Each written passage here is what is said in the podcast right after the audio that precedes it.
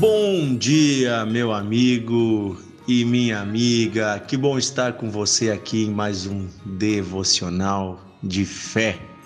Meditando todos os dias juntos a partir da palavra de Deus. Que bom podemos estar juntos. Você é nosso convidado a entrar no grupo do devocional, caso ainda não esteja, e a compartilhar também com os seus amigos. Deixe eu lhe perguntar uma coisa. Você anda inquieto, preocupado? Você anda preocupado com o dia de amanhã?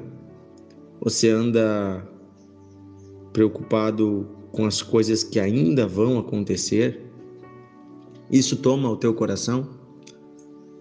Você tem pensado se vai dar certo ou não e como será e se vai conseguir pagar suas contas? Isso tem tomado a sua mente, seus pensamentos? Esse tipo de pensamento é recorrente?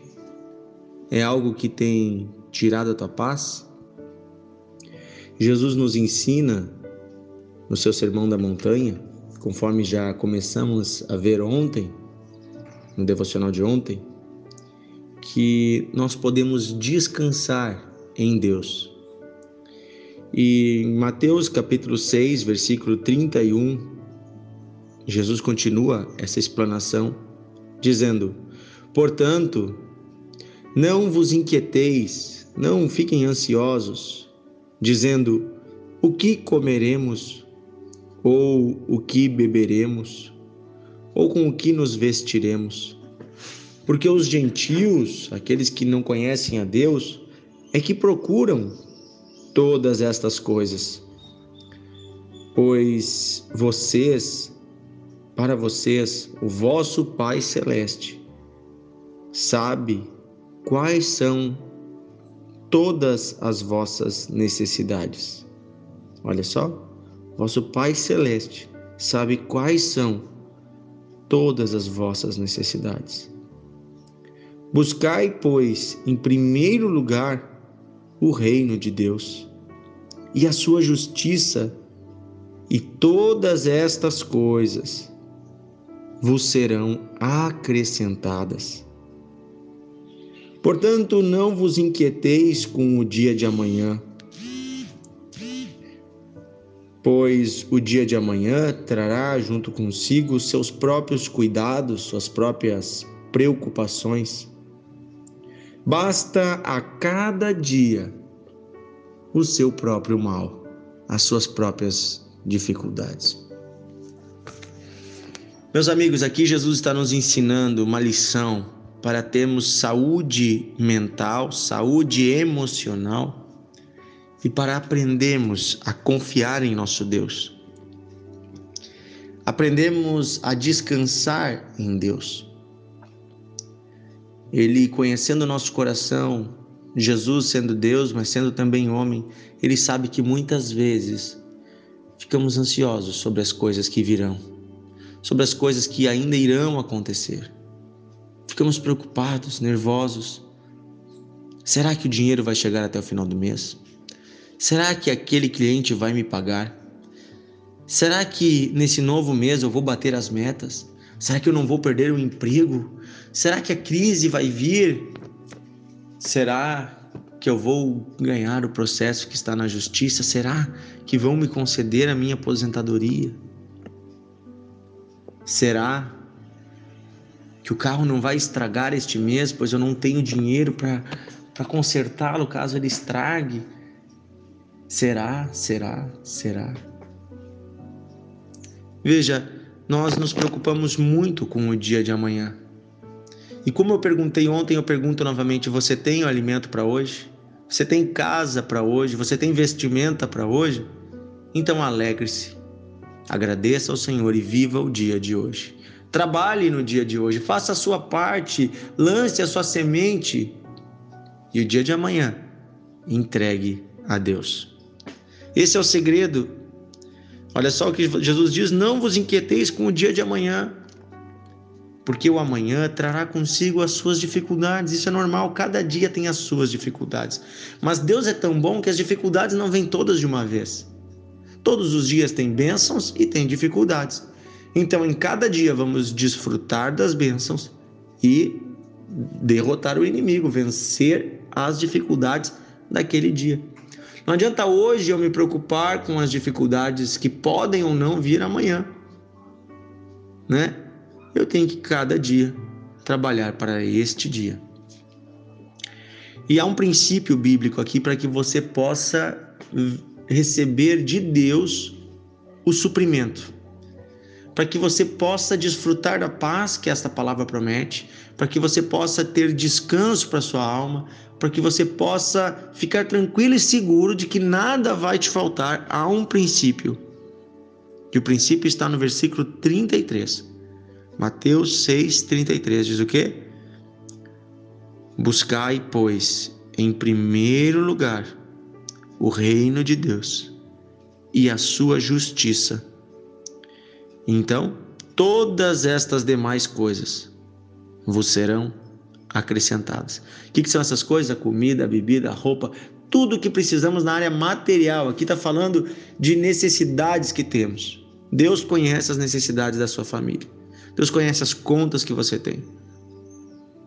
Né? Apesar de que talvez nem todas essas contas você fez com orientação de Deus, né?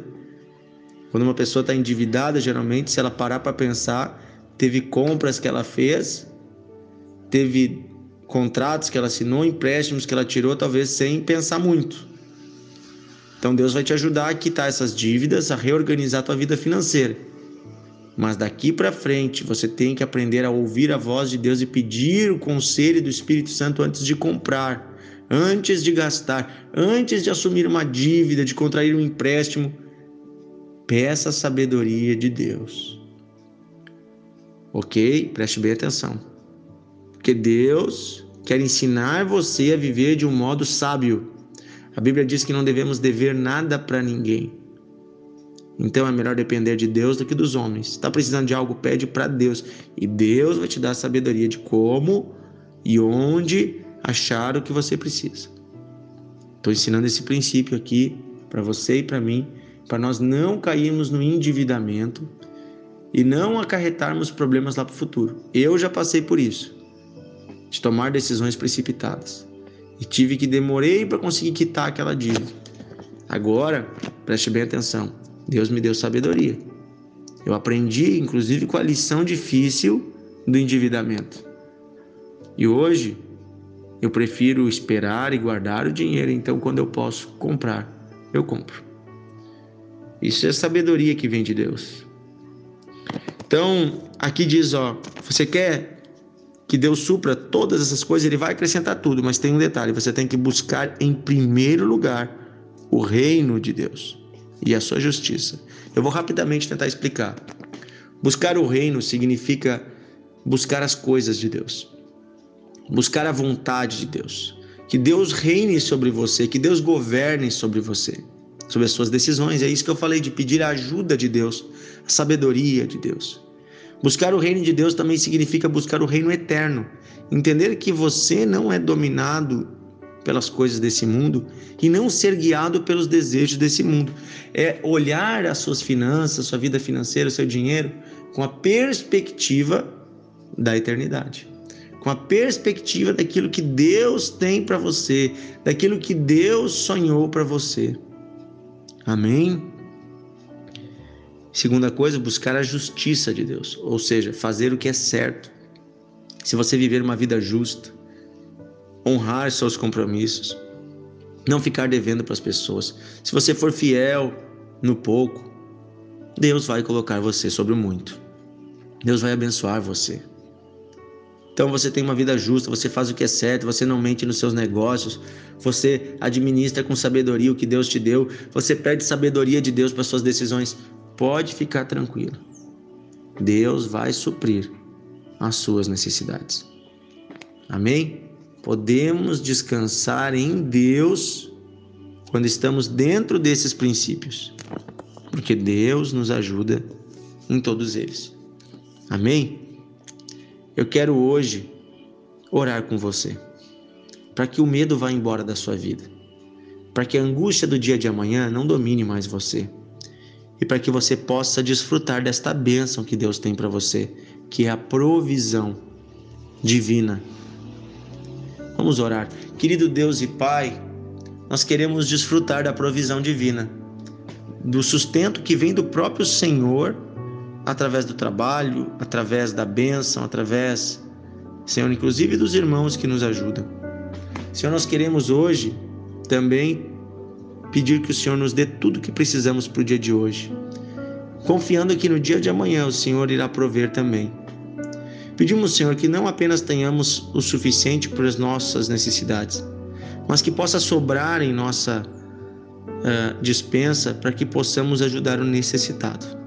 Que possa sobrar, Senhor, em nossa casa, para que possamos socorrer aquele que não tem. Querido Deus, é isso que pedimos hoje. Que o Senhor nos supra, que o Senhor nos ajude, ao ponto de que nada nos falte, para que também possamos ajudar aqueles que têm falta em alguma coisa. Ajuda-nos, Senhor, a sermos guiados por Ti, que o Senhor reine sobre a nossa vida financeira, sobre o nosso trabalho, que possamos ser o melhor profissional possível. Também que o Senhor reine nas nossas atitudes, façamos tudo de forma justa e correta. E que então, Senhor, debaixo desta de, destes princípios, possamos desfrutar do suprimento que vem de Ti.